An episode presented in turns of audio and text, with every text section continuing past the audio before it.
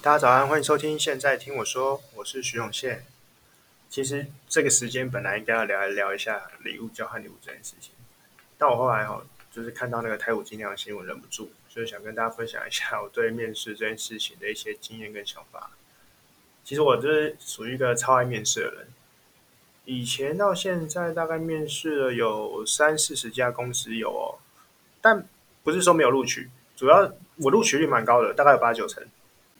但主要就是因为我觉得很好玩，因为面试你可以接触到不同的面试官，还有还有不同的产业，所以你可以快速理解这个公这个公司，就是你没有接触过的产业，它到底在做什么？对，大家可以理解到，我觉得可以到五成的面貌左右。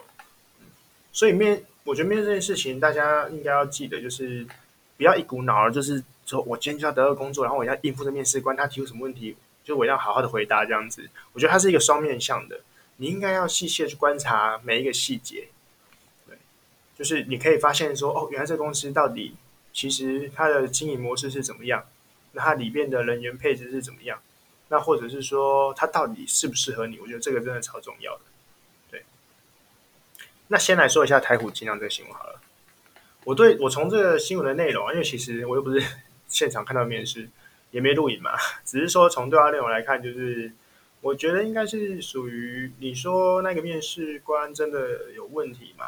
我觉得问题不是在于他瞧不起出柜这件事情，或者是我觉得应该说他应该是理解上的不同，他可能对这个事情非常的早就认同啦，说明他本身自己就是已经拿到同性的婚那个结婚身份证都已经登记好了，对不对？那他当然觉得说这是小事啊。所以我觉得关键点应该是这个面试官缺乏呃你我双方的一种尊重。很多面试官基本上都有一种高高在上的感觉，看那对话内容就知道面试官已经干，因为反正洗脸啊，就有一种人超喜欢在那边帮你洗脸，但是他洗脸你不等于不录用你哦，这个很奇妙哦，因为我还听过，应该说我也遇过蛮多次他在洗脸，然后事后还打来说，哎你呃恭喜你录取了。你就一脸黑人问号说啊，我我的表现不是呃，对，其实没有，他有一些面试官就喜欢这种呃考验你，但有些人就真的就很急 很鸡歪，你知道吗？就是一定要觉得听的不合理，他就要洗你脸的。但你不合理，只是你自己心中的不合理。对，有时候是他已经呃想法实在是太太老旧了。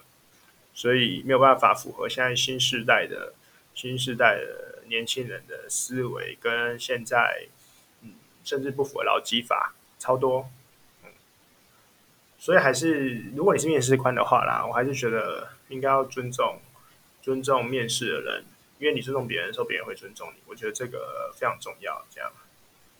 而且他妈我都没领你薪水，我在那边还给你洗脸，到底怎么回事？我也是搞不太懂，对不对？那为什么我刚刚说在面试的过程中就可以理解自己将来就是这公司的面貌啊，然后还可以理解自己八成的公司以后就是你在这公司的生活状态这样。主要是第一个，你刚进去嘛，你一定要观察什么公司的环境，公司环境超重要的。就是如果说今天一个公司一进去就啊阳光，对不对？空气都哦很好这样子，你就会觉得说这个环境是让人家舒服的。有些公司啊，可能就是那种地下室的啊，在仓库旁边的啊，这种就是又阴暗啊，你就每天去心情都不好了。你觉得你上班的状态会好吗？你的身体只会一步一步的，就是走向毁灭而已。对，第二个是你在公司，呃，可能通常都是在等待间，或者是在大厅，或者是等等啊，很多地方。那你可能多少会有一些经过他公司。呃，办公区域的时候嘛，你一定要，你可以观察一下公司的氛围，你可以看一下你就是你可能你未来的同事他们工作状态啊、心情啊，也是很愉快的啊、很活络的啊，或是大家就死气沉沉那边就哇压力很大的感觉，我觉得那是一个嗯空气中可以察觉到的数据。如果你比较敏锐一点的话，你其实可以很明显的感受到这样子。对，这个我觉得也非常重要。那第三个最简单就是你的面试，呃，你的面试官就是面试你的人，因为他通常第一个他通常会是你的上司。对，那你跟他聊天的过程之中，你大概就可以知道以后你的上司是怎么样的人。如果你在过程中已经呃有一种不舒服、畏惧、害怕什么的，你想想看，你以后每天都要面对他，然后每天就哦天哪，让他高压那个哦，这个已经不行啊什么的，那你觉得你以后工作会开心吗？对，那最后就是通常面试一定会有一个发问环节嘛，就是说哎，请问你还有什么问题啊？那我我个人建议是一定要问，而且而且这个你可以问很多出，你可以问出很多有趣的事情啊，例如说我以前很想问说。诶，可以问一下上一份，呃，上一个同职位的人是为什么会离职，或者是说，为这时这职位是新新开缺的嘛？是公司要扩编吗？这样子，那有时候他就会讲说，诶，是上一任就是他可能啊怀孕啦，要结婚嫁哪里啊，那之类的，这些就是哦好像还不错，他说做很久啦，就说诶，原来这个工作的员工是可以做十几年的，这样子。那有有一种就是老板可能那个面试官在找一个借口在那边敷衍你的时候，其实你大概听得出来啊，因为通常你面试在敷衍他的时候，他也听得出来，其实这是非常明显的。对，所以我觉得，我觉得就是你在提问的环节，你一定要把你在意的部分，一定要大胆问出来，尤其是薪资这个部分，一定是必问。很多人会说不敢问说，啊，我不敢，不敢问说薪资会不会会不会讲的太高太低啊，还是什么的，或者是很不礼貌啊，其实没有。我觉得你就是一定要先每个人工作啦，我们出来工作最重要不就是领薪水嘛？不要跟我讲什么梦想啦、什么追求啦什么的，没有。我们就是说真的，你如果钱多到已经流出来了，你干嘛还去工作？你可以做自己想做的事情啊，你可以创业啊，干嘛的？这也是工作啊，对不对？我今天出来工作是为了领你这份薪水，我当然一个合理的薪水，才可以知道可以负担我未来生活嘛。所以我觉得你可以大胆的去问薪资，薪资一定是必问。好，那我有两个，我我从以前面面试过两个很特别的经验，我现在想跟大家分享一下，都差不多刚出社会的时候啦。然后我那时候的个性是，应该说我自己的个性是，当我喜欢一件事情，或者说想做一件事情的时候，我就是很全面的去做学习，就把自己塞得很满。所以在面试官面试官常会问我说：“哎，那你以后工作目标的时候，我通常都会说：哦，我希望呃，营运面、企划面、管理面这一些，我都会相当有兴趣。那我也是想要多方入就接触。这时候我真的是以前超常被吐槽的。那有一个经验真的超好笑，是一家皮件品牌吧？对，然后他们经理就是呃很秋，然后讲话很很。”很爱问，就是，然后一副高高在上的样子，对。那他那时候一样问我同一个问题，然后我一样，就是反正回答他嘛，然后就有一点不开心了，因为不是他心中答案嘛。他就说：“你知道你知道蔡依林吗？”我说：“嗯，这个应该没人知道。”他说：“呃，应该没人不知道。”然后他就说：“蔡依林现在成为这么有名的大明星，绝对不是因为他一开始就是我要成为大明星。”然后说，嗯，嗯，然后说，蔡依林绝对是，绝对是一开始就说好，我要，我想成为一个会唱歌的人，然后开始练习唱歌，唱歌之后说好，我想练习会跳舞的人，呃，不不，我想要成为一个会跳舞的人，然后我就去练习跳舞，然后说好，我要再成为一个什么呃呃会演，反正就是慢慢慢慢累积累积之后，最后最后的目标，才会让他变成大明星。但我当时就是，我可能哪根筋不对，我就跟他说没有。我觉得蔡依林，她应该一开始就是以一个大明星为目标，然后不断的努力的各方面的一步一步一步一步去学习。如果他一开始直接说他成为一个会唱歌的人，会不会他一开始练习唱歌之后，成为一个会唱歌的人之后，他就停滞了？耶，反正我已经很会唱歌了，那我达到我人生目标一百趴。我，呃，我我我是觉得他应该是订立到一个很高的目标之后，全部的都慢慢的完成，完成，完成，完成，完成，去追寻，就是会唱歌就是六十分还不够，我要七十分会跳，我要八十分会演戏，我要九十分，一直到一直到最后接近他的一百分为止。对，就就是基本理解上的不一样，然后他就那边这个，反正就是当下暴怒啊，那边最后还呛我说：“我真没看过这么强词夺理的求职者。”但我那时候真的超皮，我那时候跟他说：“我跟你说，像我这样的角色才可以进到公司内部，才会让你们有新的火花。对，所以你不用我，你不觉得很可惜吗？”然后整个人就是你知道气到快要晕倒了。最后也好险没有去了，因为有趣的是。我后面未来工作，然后我刚好遇到，就是未来工作的同事，很多年之后了，然后他也曾经在这间公司里面做。对，事后论啊，就他说那个经理，呃，蛮有意思的，对，蛮啊、就蛮糟糕的，嗯，但怎么糟糕就不好说，就是，但是一样的例子，就一一样的情形，我有遇过另外一个。就是我曾经去，应该是印象中应该是卖手表的吧。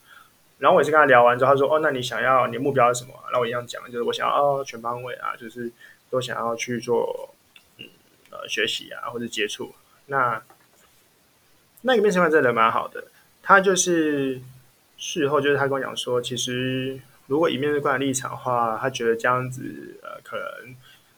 这样有点危险啊，因为你没有真正，他们会比较想要听到说你是专精在某个区块的这样，然后你可以不断的、不断的去做，这需要做努力去做专精，因为他觉得他是觉得每一个区块需要专精，其实有一条非常长远的路，你人的一辈子可能专精一样就真的很了不起了，这样，就他是比较理性的去跟我分析这件事情，而不是另外一个人在跟我讲一个呃猜疑的理论，什么什么之类的，但我现在不可能。然后我也不能猜疑，我不可能说，哎，请问一下，你以前最靠最开始目标是什么？这样，然后看我们谁可以打脸谁。所以关键应该就是出于，我觉得是人跟人之间就是互相的尊重啊。就当你听到不符合你的意见，你就开始觉得啊，干话屁话这样子，你就是没有去尊重求职者或者是另一个人的他的想法跟思维，你没有出于。一个同理心去理解对方想表达的意思嘛？对，那当然你应该更尊，就是遵从多元的意见。也许你有你的意见，那你可以好好的讲出来就好了，何必用这种洗脸或者瞧不起的方式？我觉得没必要。因为老话一句就是，你也没给我钱，我来面试，我也没领你的薪水，对不对？不过另外还有一个一个印象比较比较深、比较有趣的，就是。我曾经有面试过一个嗯潮牌吧，对，他的经理一进去就在跟我谈说，呃，请问你有你有梦想吗？他说我们老板很重视梦想，他希望每一个人工作到最后都可以呃追梦，去追你自己的梦。对，他说他们公司已经送走一两个人，说已经出国啦，干嘛啦，进修啊这样子。然后那天他 OS 想说，所以出国的钱是你们赞助的吗？不然不然我如果我。你你们问我要不要追梦这样，还是说，我我我我其实觉得，就是还是对方就是发现说不去进修的话不行啊，以以以他这个状态，居然只能在这种公司下到太可怕了，这样要进修离开这这一个同温层，赶快往下一层 那个迈进，所以还要去进修这样。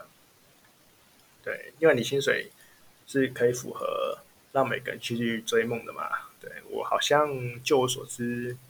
也不太行啊，对，我会觉得一家公司一直想把员工送出去追梦，就是一直再换人啊，等于你一直要换新人嘛，毕竟不然你追梦那个人谁做，对不对？那你这公司有没有想要让公就是好好的稳定发展啊？就是你你就一直一直换人，一直换人，一直换人不就饱了？然后说好听一点，就是我一直呃培养了很多人去做自己的事情，但你公司的发展怎么办？对，毕竟。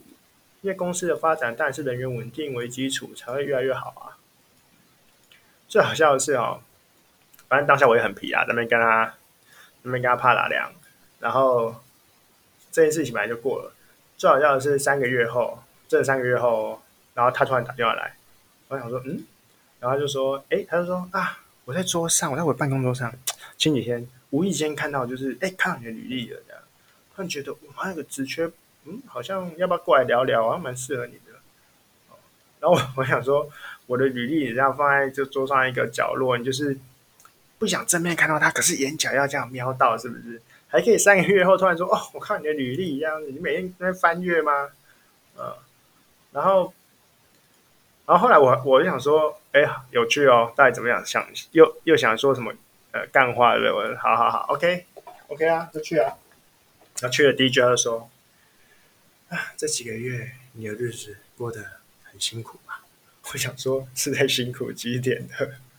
我们在家里躺很爽啊，辛苦什么？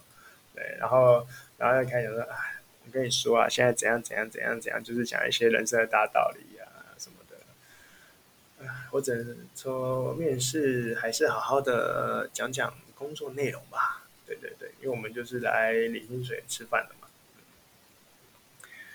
然后。接下来我想要分享一下那个，我觉得有几个每次面试官就应该说每次面试都会遇到的问题。我真的是每次遇到的问题我都黑人问号。然后我我也承认我自己回答的时候我都很官僚。对，毕竟面试有上了才有成就感啊。如果一直没上，我就会觉得啊，是不是自己有问题？但要虚心的检讨这样。然后第一个就是有人都要询问说，哎，你有什么缺点？就你，例如说，光在填资料的时候就要把缺点填上去。理呃理论上其实不应该不应该不填的，但我后来很多后期我干脆不填。那你不填，面试官最常问你说：“你你为什么没填？”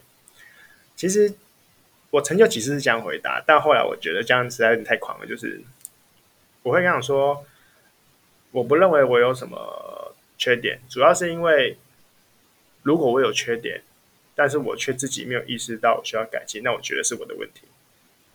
对，那如果有缺点就改进，改进之后就会把它就是就变好了嘛，就没有缺点了。就是如果我还一直把缺点写出来，那代表说我这件事情是不改的嘛？这不是很奇怪吗？对，你活了都活了二十几年了，还不改善自己缺点，那你不就是一个很很糟糕的人？对，那你。因为你缺点怎么写都不对啊，对不对？说啊，因为我有点懒啊，因为我常常迟到，因为我呃做事不积极，因为我没什么想法。你讲任何缺点都都不是被录，当然你会有一些都要找一些就是模棱两可，然后你可以把缺点变成变成优点的例子。例如说我其实就是多虑，哦，会想想太多。大部分就是我会希望把事情做得要面面俱到，导致我很有些事情可能会嗯想的稍微思考稍微久一点，这样好像就是会可以稍微反转下来。那我只要稍稍的改进这个部分就变好了。对，但我还是觉得填上问人家缺点这件事情真的是真的是很很很很疑惑。对，第二个问题就是呃会问说，哎，你为什么要换工作？说实话，我觉得这问题就是超假的。谁会告诉你真的换工作原因？但，嗯嗯，合理上的范围是没问题啊。不过大家都这样，薪水少嘛，对，然后同事难相处嘛，老板有问题嘛，不然嘞，公司刚才公司这么棒，换个屁工作啊，对不对？所以我觉得这个问题也很荒唐。问你为什么换工作，然后我也不可能老实回答你，没有任何一个老实的答案会是好的。第一个，同事不好相处，诶，为什么你不想？是不是你？是不是你不好相处？对，第二个，呃，上司有问题，那是不是因为通常你知道，资方跟劳方是对立的嘛？通常资方都站在资方，你千万不要以为，千万不要以为说哦，资方一定都为劳方着想，没有，其实大部分资方就是在资方那一块，大部分的企业，所以你跟他讲说啊，没有，这是老板的问题，完蛋，你还你会批评老板，这件事情千万要不得啊，因为你会批评以前的上司。他就会觉得你一定会批评他，没有那种上司真的会觉得说，一定是你上司太烂了，我是完美无瑕，不可能不可能。对，好，然后另外一个就是会问你前一份的薪资，我这个真的是，其实它是一个互相的试探啊。大部分的面试官，就我以前面试别人的时候啦，我其实觉得公司大概就会设定一个一定的薪水了，对。但有时候就是我有一个 range 嘛，那你又告诉我第一点，我就哦，我好像可以。省一点钱，那毕竟我我假设我原本预计要给你五万块好了，那你说十万，我说好，给你十万。然后你看你你你做三个月，我加五千，再做三个月再给你加五千。我其实花了一样的钱，可是你心情超爽，说哦，现在这公司太赏识我了吧？我三个月加五千了，我的天呐，这公司要好好的干。对，跟你一开始给你五千，然后再也不不动你薪水，这感觉完全不一样。所以我觉得面试官都有一个考量。所以我会觉得一部分就是你说什么都错，因为如果今天说的，例如说你说啊，我想要五万块，然后就说有些人，然后有人在那边暴怒的，就是想说，你不假币，你假币给我们公司就只有三万块预算，五万，你到底懂不懂啊？然后就开始爆炸，说你根本就没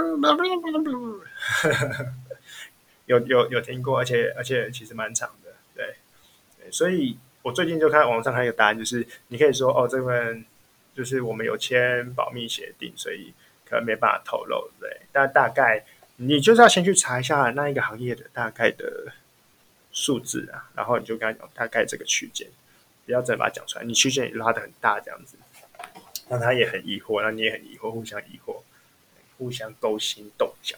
薪水这件事情就是。我今天到底牌上盖面，牌面上盖了什么牌，绝对不会让你知道，最后翻牌才知道这样。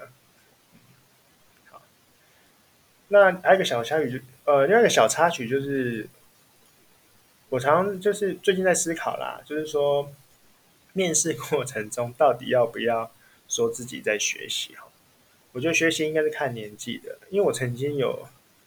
遇过有人已经三四十、四十几岁了，然后还来说他希望可以学习这样子。虽然说学习真的是人的一生中都是需要去做学习的，但是说实话，我今天这间公司我请了一个三十几岁的人、四十岁的人，已经工作经历差不多十年左右了。然后来公司第一句要跟我说我是来学习的，我其实内心会觉得很问号，黑人问号。我我我又开始问号，因为。那我到底要发多少薪水给你？你今天是一个四十岁的人好了，基本上你四十岁的薪资可能在某某一个水准之上。那我今天肯定是你这个职位，就你说你要来学习，那你可以帮助我什么？或者是我还来跟你学习，那那那怎么办？这样，我我觉得面试的人应该多去思考的点是，你到底可以为这间公司带来什么？我觉得这是一个比较呃，不管是面试官还是你自己都应该去思考的啦，就是。面试官也想听到，就是说，哦，你可以为我们公司带来什么？也许一开始不是我的目标取向，但是讲完之后，我觉得说，哎，对，一开始我可能只是想要请你来，就是呃，就是站门市啊，当门市人员啊。但你发现，哎，你有行销的专长，你有其他的专长，或许我有其他的选择了。那这个你这个人就会让人家觉得，哎，你有很多的选项可以去做使用。所以这件事情是非常好，就是公司会录取的机会就当然会直线上升。对，因为说实话，我可以让一个人做两件事，我当然 只要请那一个人啊。对，你可以做越多事，当然越好，基于公司的立场啊。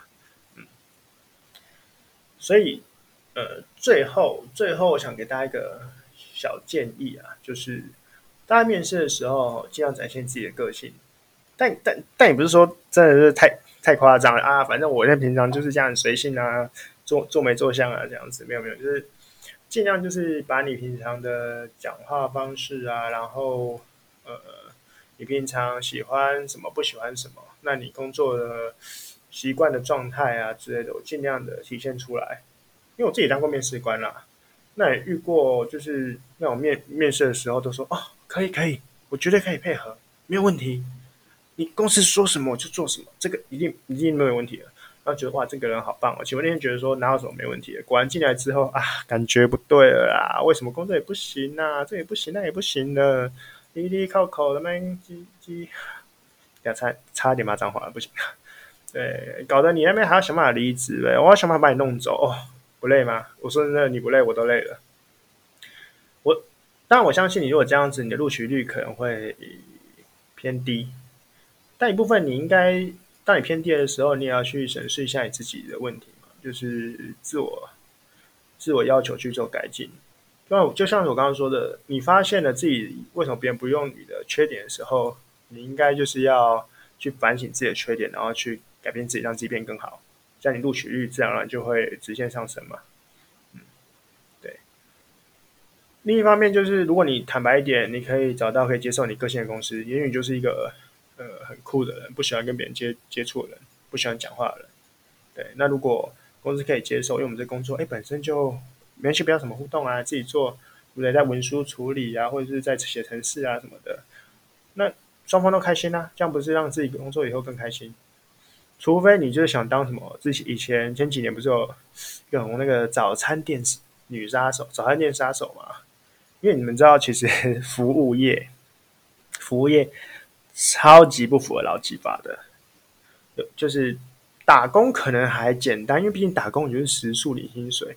那实际上，当你变成正职后，服务业其实蛮可怕。因为我自己是在百货圈待了十几年，我会跟你说，这个圈子不是人干的。对，那那早餐店杀手其实差不多。早餐店你想想看，那个什么三点就要到，然后一做做做，现在早餐店还没开开了快二十四小时的这种的。怎么可能符合劳基法？那个人就是钻着你不符合劳基法漏洞嘛，然后不断的就是先上班，上班不到不到二十一天，哎，不到一个月吧，用提离职，离职之后，反正你因为闹得超不愉快，没还是摆烂嘛，然后就继续劳动部告你啊，告起来，对，然后就赔偿，好像赔偿一到三十万，十几、二十、三十万这样子赔赔赔，而且好几间七八家受害了，哎，不不能说受害，就是一定是你自己的洞很大嘛。所以你自己才会去被人家捅娄子嘛，对不对？早餐店，我见他店就出早餐店，就是一个非常非常可怕的地方，对。所以像刚提到说，除非你想当那种人啊，或者不然就我们还是以一个健康面试的心态跟工作心态去做面对。那我自己在百货圈，我刚刚说百货圈这么多，其实就是如果你这圈子不是人干的啦，那如果什么？你是追求劳基法啊？那劳基法当然是个前提，是个平等。现在也很多品牌都很很遵守了，对。但以前呢、啊，其实不十年前吧，你在百货圈那时候刚刚劳基法越来越越来越受到大家的注意的时候，百货圈子走下来，大概九成都不符合吧？那时候大家只注意，因为大家只注意在哦，Uniqlo 啊、Zara 这种的很大的公司有没有符合，因为他们如果在不符合，赔的钱比较多嘛。但是那些你在你在百货公司那种里面进去看到那些小牌子，大部分都不符合啊，什么基本薪资跟狗屁。但是他们就会说没有啊，我们还有，因为他们可能是抽成制的啦，什么的，算完之后可能有对。可是什么基本底薪最低，我听过八千块了吧？对，然后我看他抽的领完两块又不到，领一口口一大堆，就是，其实为了工作服务业还是很辛苦的。对所以现在年轻人，如果除非你对这个工作是有爱的，不过那你自己要好好考虑一下，因为现在就算你看他本来从一个这么烂的阶段，现在默默提升到呃符合到社会基本面劳基法，他很难再往上跳了。毕竟以前会这么烂，总是有原因的嘛。对，好，以后之后找一集我们再来。找个找个朋友，找个来宾来讲一下百货业的趣事好了。其实可怕是可怕，但是也蛮多很有趣的事，以后可以分享给大家。那以上就是这一次我自己对面试的看法啦。那也希望大家可以，看有没有得到一些灵感，帮助自己之后面试的时候可以更好的发挥。那最后也祝大家早日找到自己喜欢的工作，面试愉快。大家晚安，拜拜。